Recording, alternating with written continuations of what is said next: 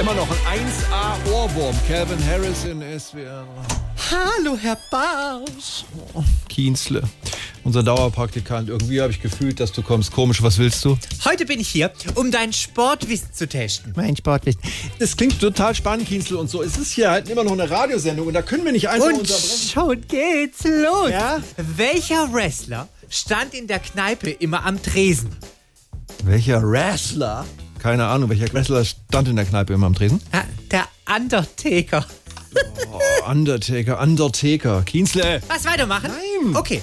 Wenn ein Sportler beim 800-Meter-Lauf im Stadion immer wieder die Kurve nicht kriegt, was hat er dann? Der die Kurve nicht kriegt? Keine Ahnung, was hat der? Einen im Tee oder was? Nee, der hat Kreislaufprobleme. Wegen der Kurve. Gut, Ja. dass wir das geklärt haben, Kienzle. Kannst du mal schauen draußen, ob die Büropflanzen da hinten auch gegossen werden müssen? Das kann schon gut sein. Und sortierst du noch die Ab, Stifte ab, ab, ab, vielleicht ab, nach ab, ab. Farbe? So ein Blödsinn. Was passiert, wenn man einen Torwart aus verschiedenen Richtungen mit Bällen beschießt?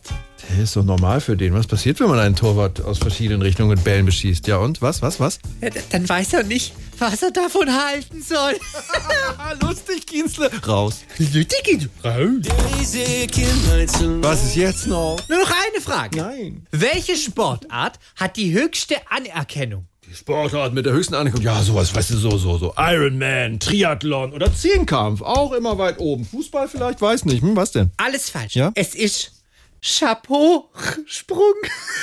Chapeau, Sprung, Kienzle. Tschüss jetzt. Ciao. Wiedersehen. Nein, nicht wieder.